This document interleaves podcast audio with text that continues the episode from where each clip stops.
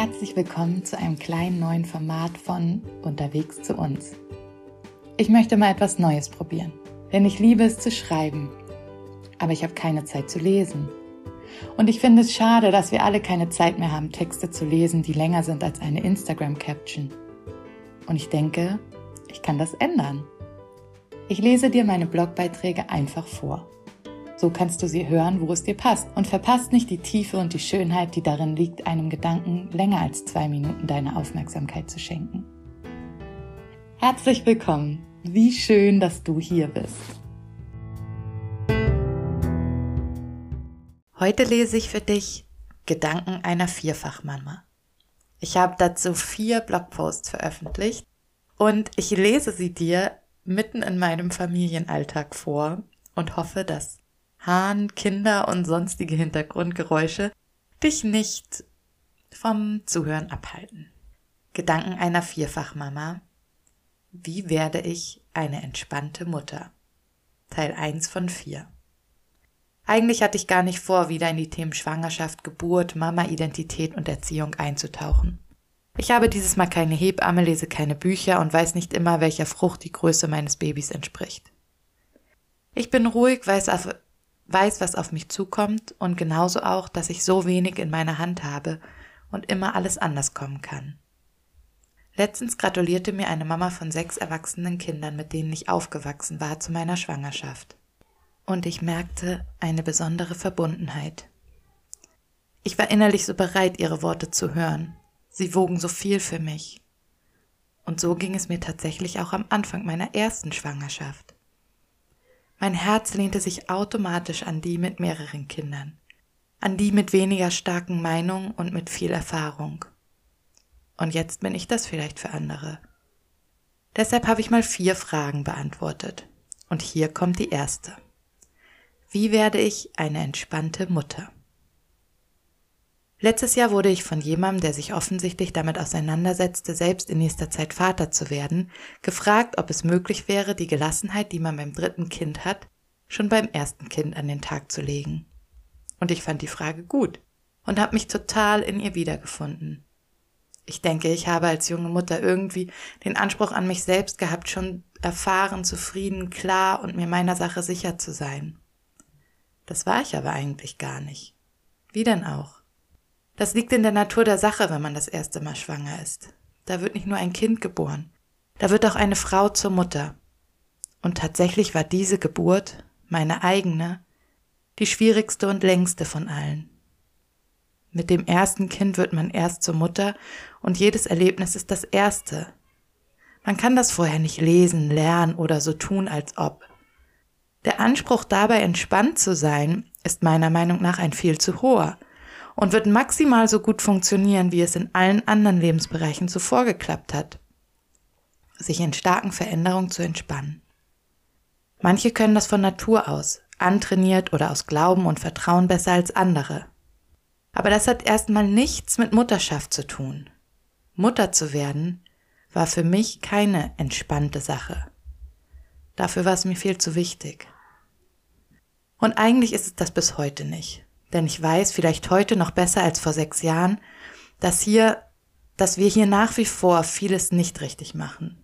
Dass es Dinge gibt, für die ich mich immer wieder bei meinen Kindern entschuldige und es vermutlich noch mehr Dinge geben wird, für die ich mich entschuldigen möchte, wenn sie erwachsen sind. Ich weiß, dass das Leben mit mir als Mutter unsere Kinder etwas kostet. Dass viele Entscheidungen hier Kompromisse zwischen ganz vielen Bedürfnissen sind und dass wir für unsere noch jungen Kinder zwar die ultimative Wahrheit und Sicherheit verkörpern und dennoch immer wieder selbst fragen, wohin der nächste Schritt geht und ob wir genug von dem Verhalten, das wir uns wünschen, umsetzen. Da geht es um ganz große Fragen, aber auch um die alltäglichen Dinge. So oft räume ich das Zimmer der Kinder auf, weil ich es ordentlich mag. Ich höre dabei von meinen inneren Kritikern, so werden sie das alleine nicht lernen. Und lass sie doch so wohnen, wie sie wollen. Und warum nimmst du dir nicht endlich die Zeit, es öfter mit ihnen zusammen zu machen? So vieles, was besser wäre. Und doch ist es so okay. Was ich sagen will, wir zweifeln, wir sind uns unserer Sache mit der Erziehung und mit der Aufzucht dieser kleinen Menschen nicht unbedingt sicherer als vor sechs Jahren. Das merke ich besonders in der Schwangerschaft und daran, dass mein Herz jedes Mal bis zum Hals pocht, wenn ich einen Termin bei der Frauenärztin habe. Jedes Mal steigt schon die Tage vorher die Anspannung. Hoffentlich ist alles gut, wünsche ich mir immer wieder. Wissend, dass alles gut, alles andere als selbstverständlich ist.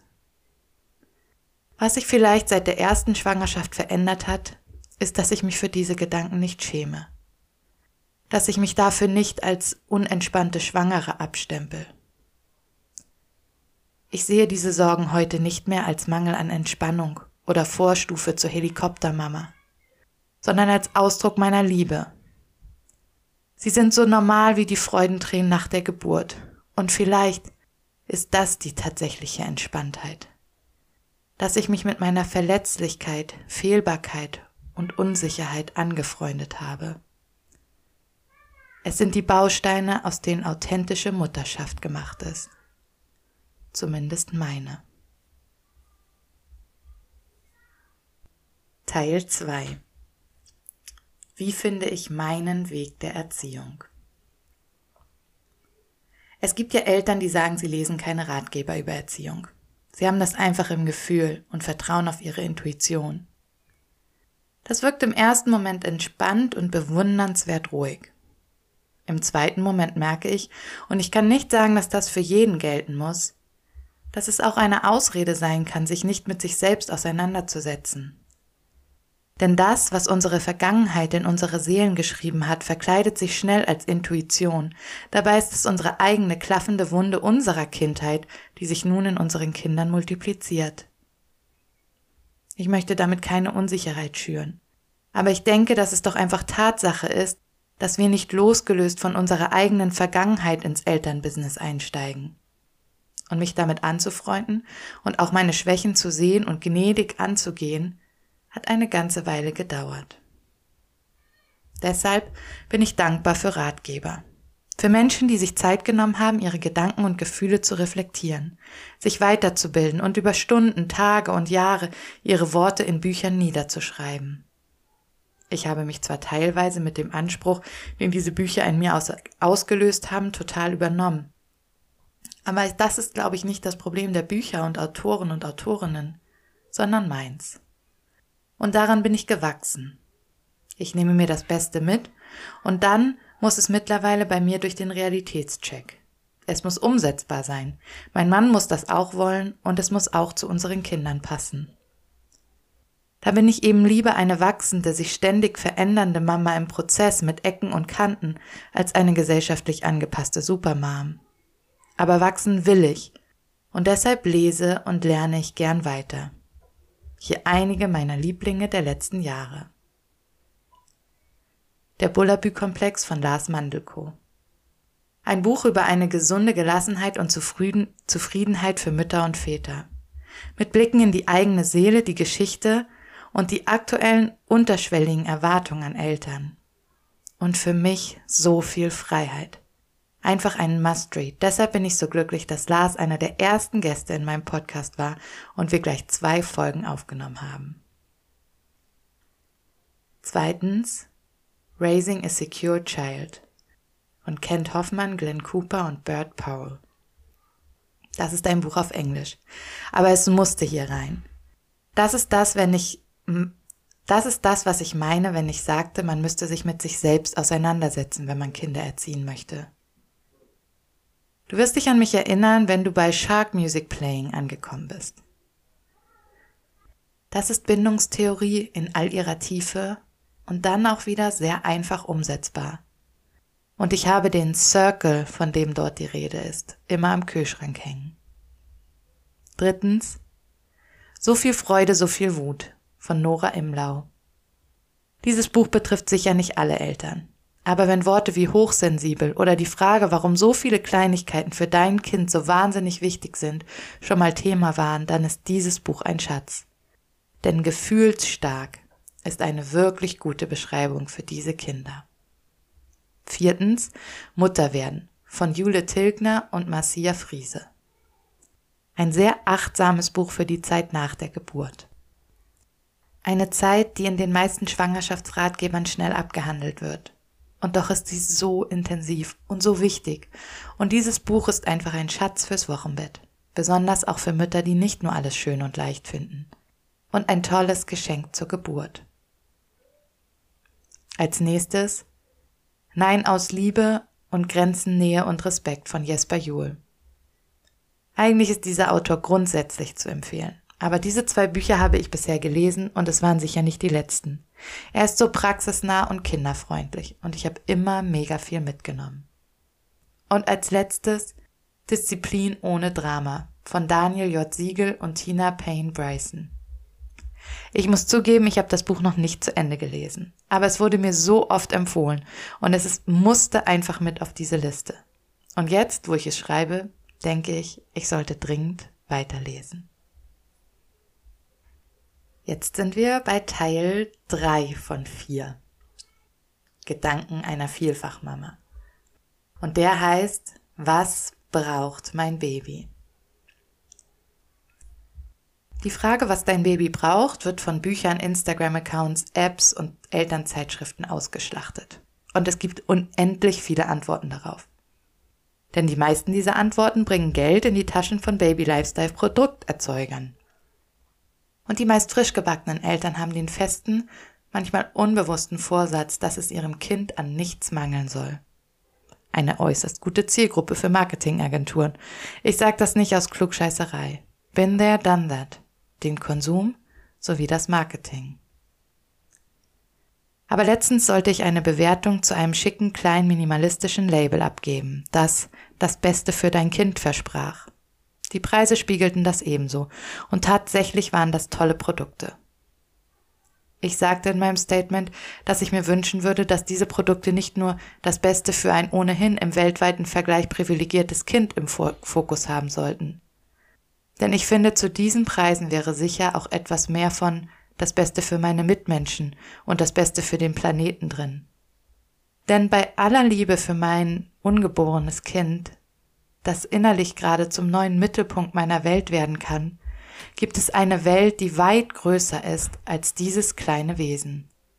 Eine Welt, die dieses Kind beeinflusst und die durch mein Kind beeinflusst wird. Okay, Sarah, und was braucht man jetzt, höre ich mein früheres Ich fragen. Man braucht eine gute und immer wieder sich verändernde Antwort auf die Frage, wie wollen wir als Eltern sein? Welche Werte sind uns wichtig? Und dann braucht man eine Menge Zeit, um dazusitzen und nachzudenken.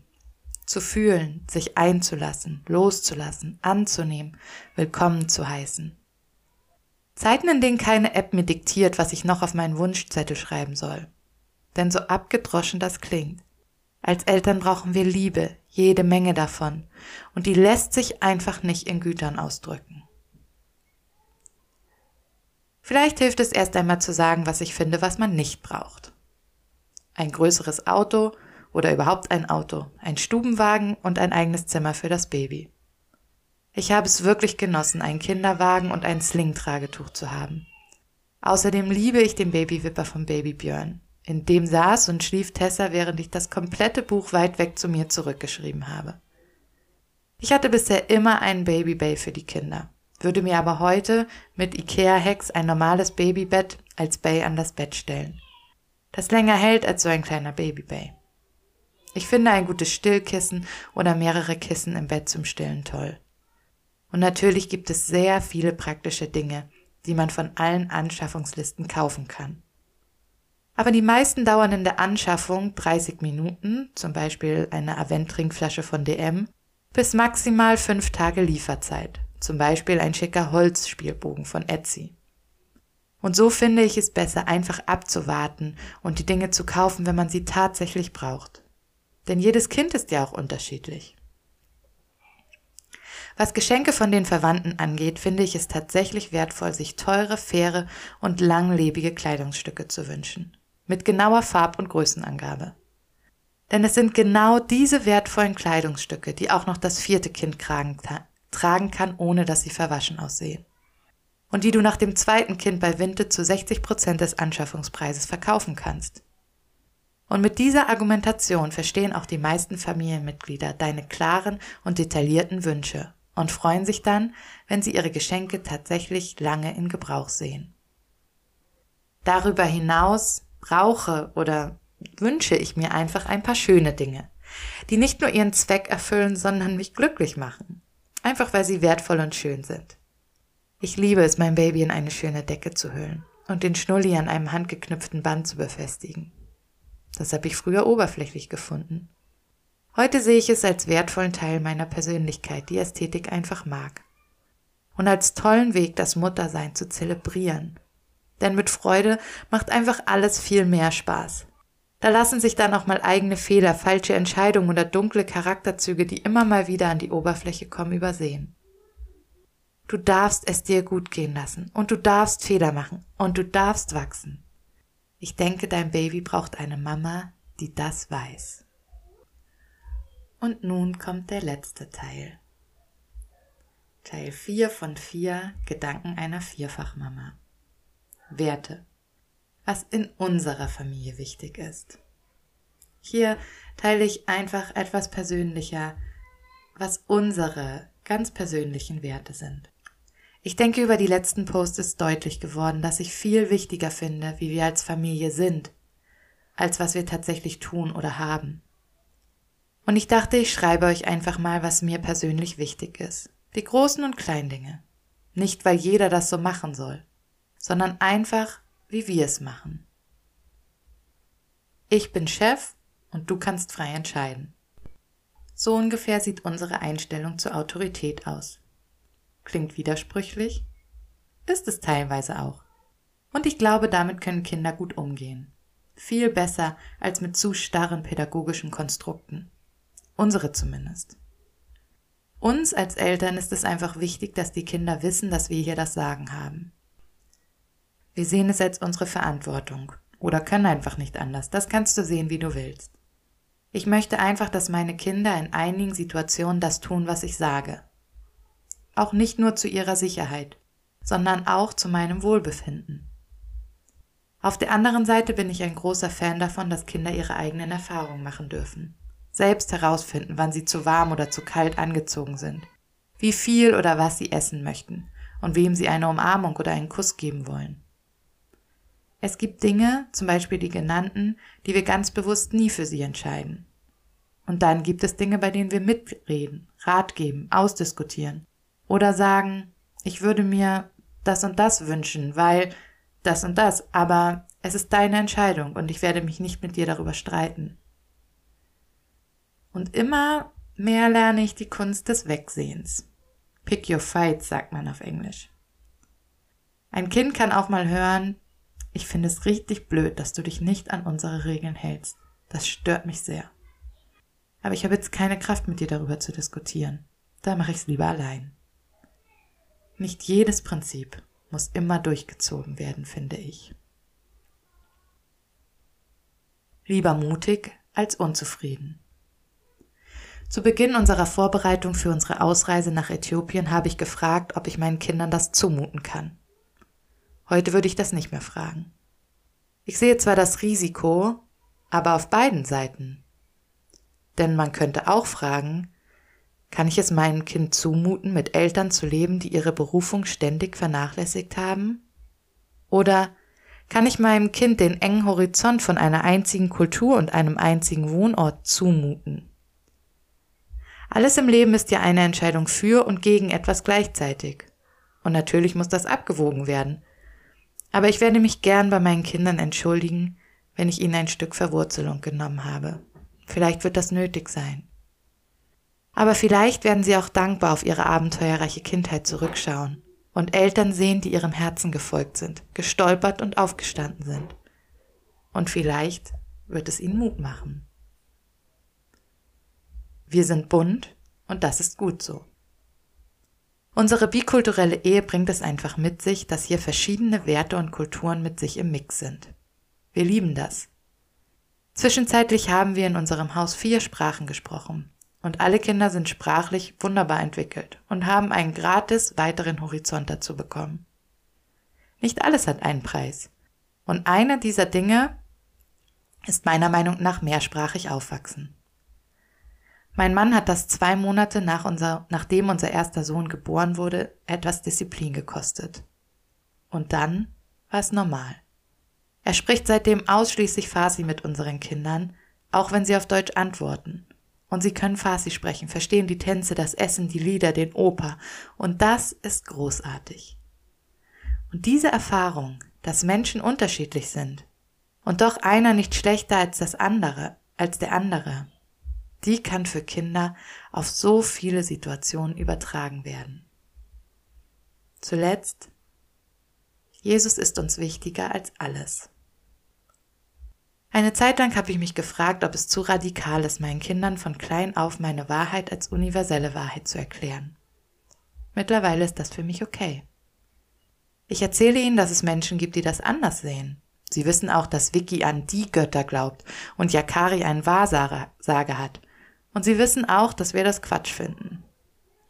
Ich denke, unsere Kinder werden groß werden und die Welt entdecken und werden tolerant und weltoffen sein, und wenn, auch wenn ihre Eltern eine klare theologische Meinung haben. Von der können sie sich ja jederzeit abgrenzen, wenn sie möchten, ohne Liebesentzug.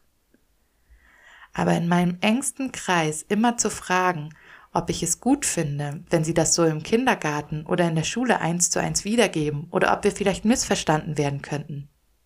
Den Stress mache ich mir nicht mehr. Jesus ist für uns der Größte. Er hat alle Menschen lieb. Er hat uns gemacht, er findet uns gut und er passt auf uns auf. Das sind Wahrheiten, für die ich stehe und die meine Kinder immer und immer wieder hören. Und damit sind wir am Ende angekommen von meinem bunten Mix aus Gedanken einer Vierfachmama. Lass mich gerne wissen, wenn du Fragen hast oder Ideen zu weiteren Artikeln in dieser Richtung. Ich bin ja keine Pädagogin, ähm, sondern einfach nur eine Mama. Ähm, und trotzdem bin ich gerne bereit, meine Gedanken weiterzugeben, wenn sie für jemanden von Interesse sind. Ich danke dir fürs Zuhören und wünsche dir alles, alles Gute für das, was vor dir liegt. Tschüss.